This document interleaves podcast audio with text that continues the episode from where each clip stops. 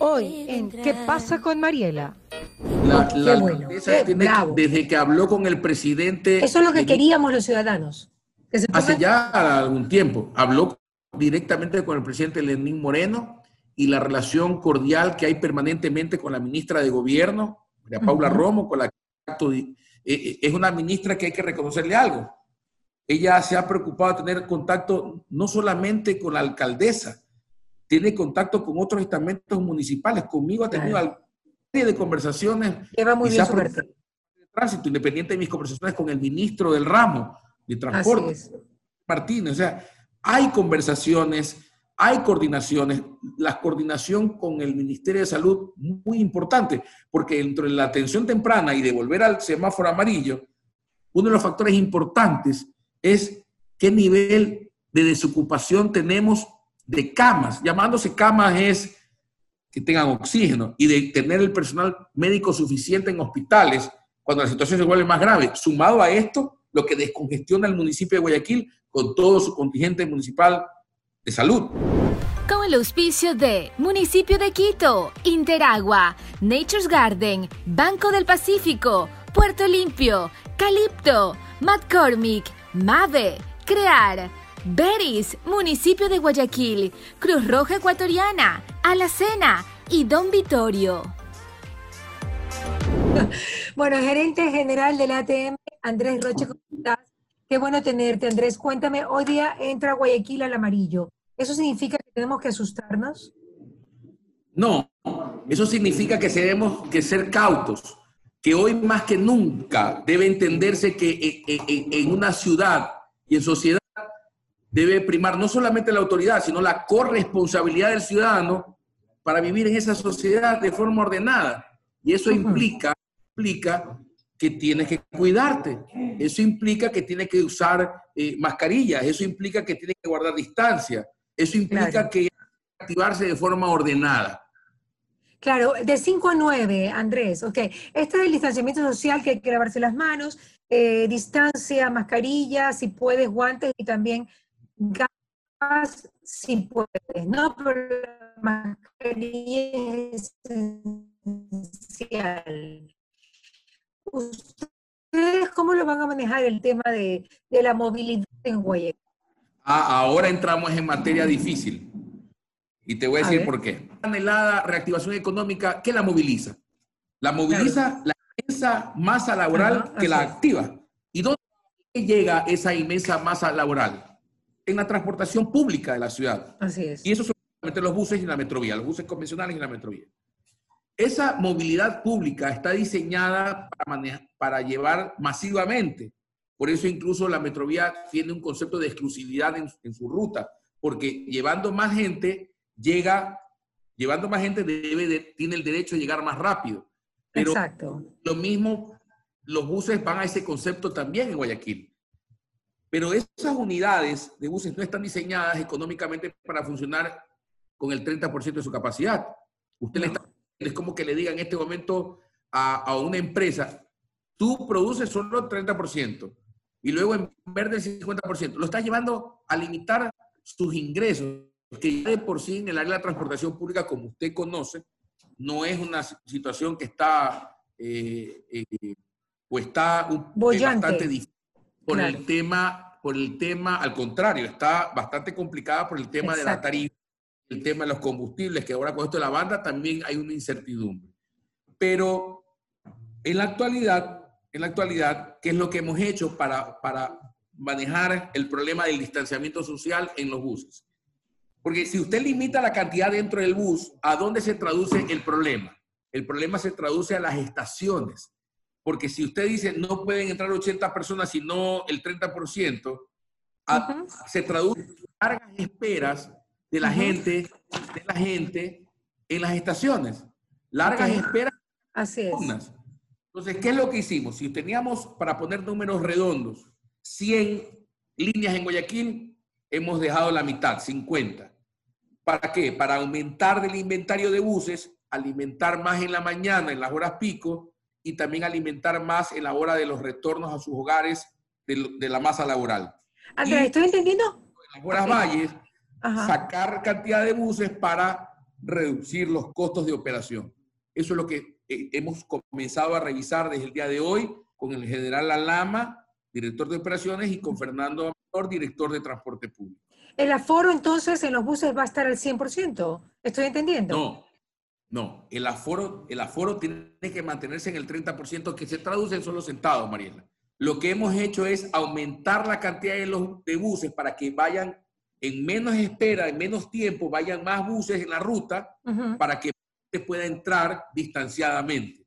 Es decir, aumentar la cantidad de buses, por eso rutas de 150, pero en cada ruta hay más buses en la mañana y en la tarde. Y en la hora valle se baja la cantidad de buses para aminorar el, impacto económico de que esas unidades de buses van a producir menos porque van a llevar menos gente. Claro. ¿Y esos buses ustedes los tenían en algún lado? O sea, ¿se movilizaban anteriormente antes de la pandemia o son, son buses? O sea, ¿de dónde sacan más buses? El, el inventario de buses es 2.700, 2.700 buses en Guayaquil. ¿Ya? Antes esos 2.700 buses estaban en 100 líneas. Ok. Pero si ahora tienes 50 líneas, esos 2.700 buses tienes más cantidad de buses en cada ruta, en cada línea. Lo que hacemos es que damos más frecuencia de buses para que la espera de los usuarios sea menor. Eso es lo que como, hemos... Como tren, pasan, pasan, pasan, sube, sube, Eso sube. es lo que estamos haciendo. Si vas, por ejemplo, a la calle Antepara, que es un paradero importante que estuve mañana, donde Ajá. incluso llega gente de Durán, hemos revisado y efectivamente, como, como tú le estás diciendo, es como un tren. Claro. Eso es lo que... Ahora, en todos los lugares no, no siempre es así. Esto es un periodo de adaptación. Tienes el, el, el- la, la, que es la donde sale movie. ¿Qué es lo que necesitamos en la ciudadanía? Porque esto es la corresponsabilidad importante. Él tiene una alianza con una, una- una aplicación internacional de transporte público importante que se llama, ya te voy ¿Se a llama? Movit. Se llama Andrés, no te copiamos, no se escuchó. Movit, Ya. con doble O. Movit. Ok. Ok. Eso de- en los teléfonos se descarga esa aplicación y esa aplicación que tiene alianza Ok. con nosotros, ahí están nuevas rutas, ahí. ok. Y la ventaja que tiene esta aplicación es Ajá. que si yo tengo dudas de cómo trasladarme del punto A al punto B, me va a dar las alternativas con las conexiones necesarias, ya sea con otras rutas de buses o con la misma metrovía. Entonces, es importante que la ciudadanía se baje esa aplicación en sus teléfonos, porque Ok. pues esa aplicación, esa aplicación nos da las estadísticas de cómo se está comportando la movilidad de la ciudadanía y nos puede dar, nos podemos dar cuenta si hay que mejorar esas rutas o líneas o si a su vez tenemos que eh, cambiar las estaciones. Por eso es importante a la ciudadanía para que esa aplicación Movit la descarguen en sus teléfonos. Ahora, quien no tiene un teléfono eh, inteligente, lo que puede hacer es acudir a las redes sociales del ATM, de la. Cámara de Comercio, de la Cámara de Industria, de sus empleadores, y se pueden bajar las nuevas rutas de Guayaquil. Eso ha sido una obra titánica hacerla. Yo debo resaltar la colaboración de los transportistas en esta materia. Ajá. Semana es de adaptación, Mariela, no es una, Así no- es. no es un periodo eh, o en transportación pública que le puedo decir ya en este momento todo funciona a plenitud. No, tiene un periodo de adaptación. Yo he estado hoy en la mañana, muy temprano, en la calle Antepara, y una señora me dijo eh, que cuál era la ruta que la llevaba a la bahía, y le dijimos, es la ruta 34. Pero Ujú. ella está en el esquema pasado. Entonces tuvo que eh, adaptarse. Entonces le explicamos, eh, esto lleva un periodo de adaptación, Mariela. Y ¿Y cómo viste, cómo viste la gente en la parada de buses? O sea, la gente estaba separada, estaba, estaba colaborando, estaba con mascarillas. Encontramos personas con- del 100%, el 99% de la ciudadanía está con mascarillas en los carros. Ahora, Mira tú.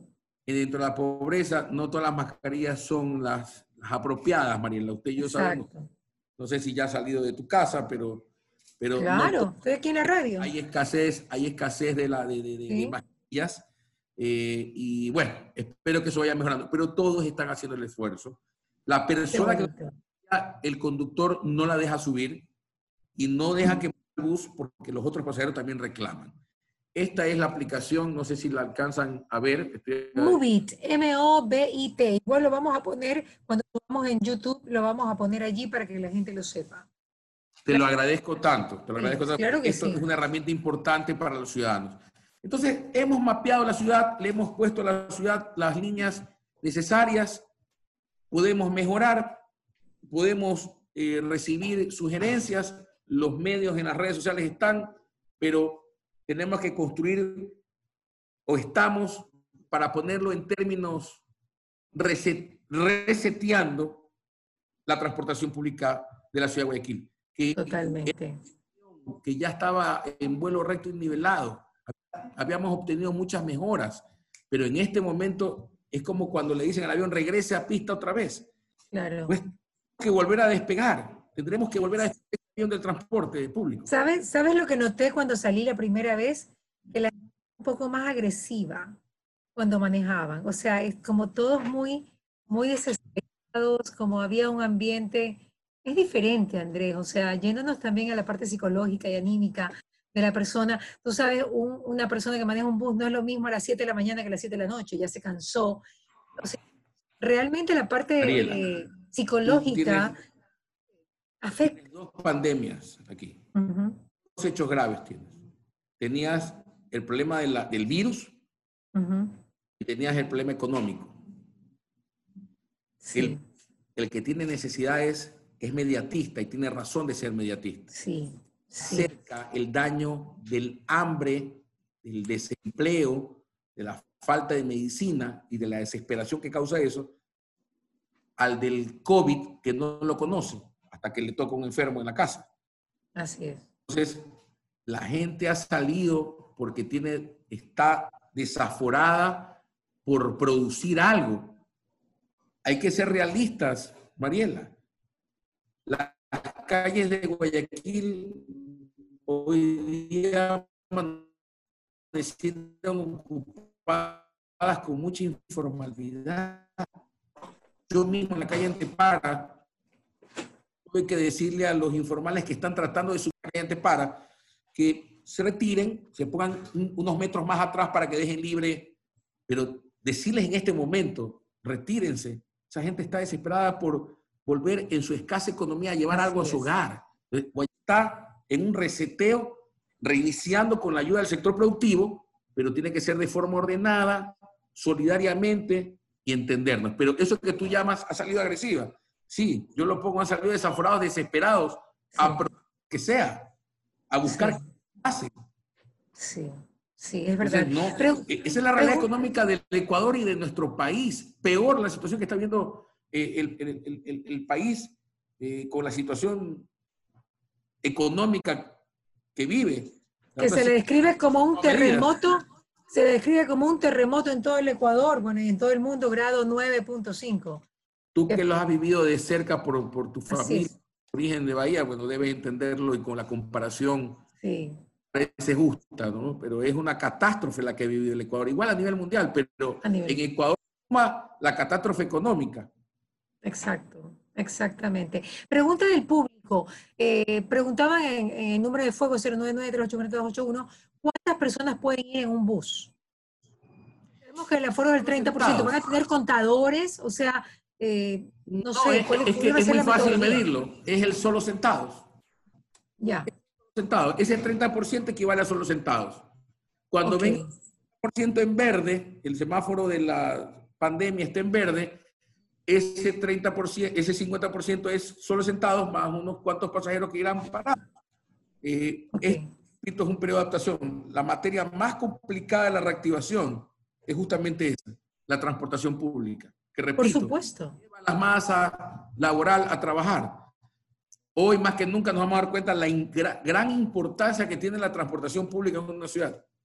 Porque además, si, si tú vas a estadísticas mundiales, uno de los lugares de mayor contagio, obviamente los, el hospital está en primer lugar, y los- la transportación La pública y los lugares cerrados también lo son.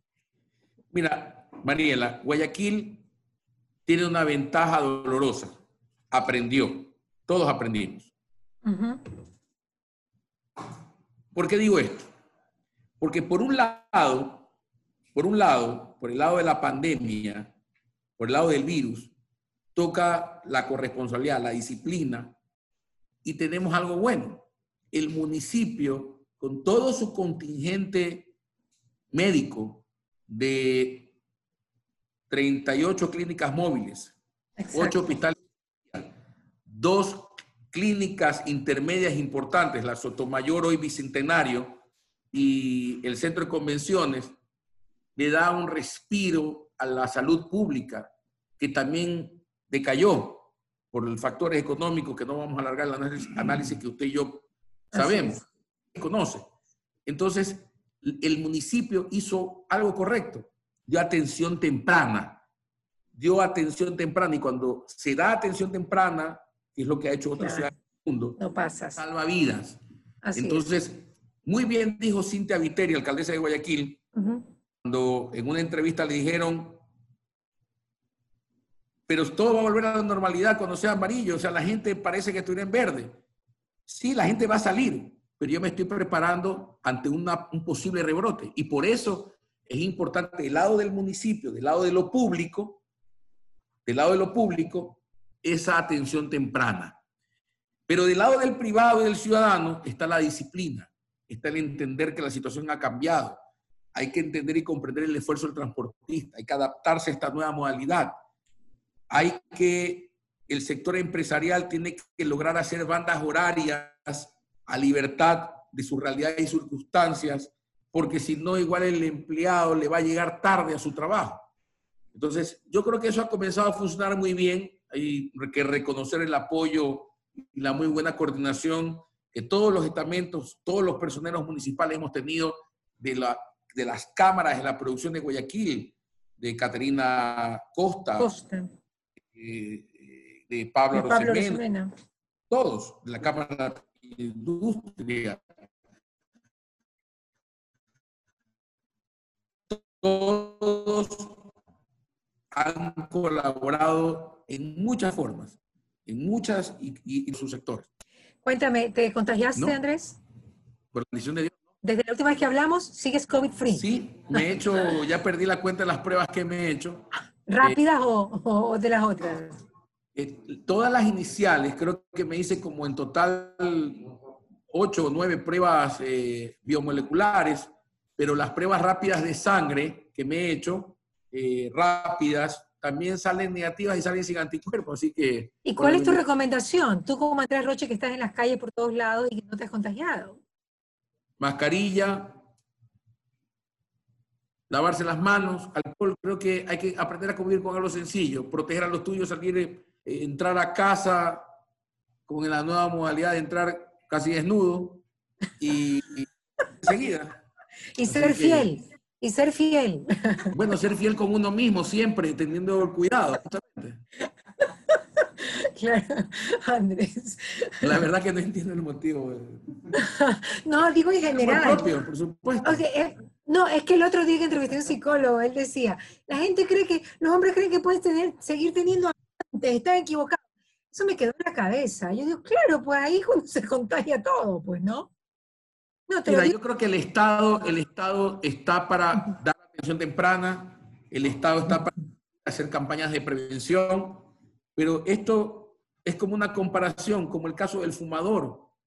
Usted no puede cigarrillo de la boca al fumador, o como el SIDA, el Estado no se mete en las relaciones de la gente. Eh, usted le el dice mensaje es prevención, y este es el camino de la prevención del COVID.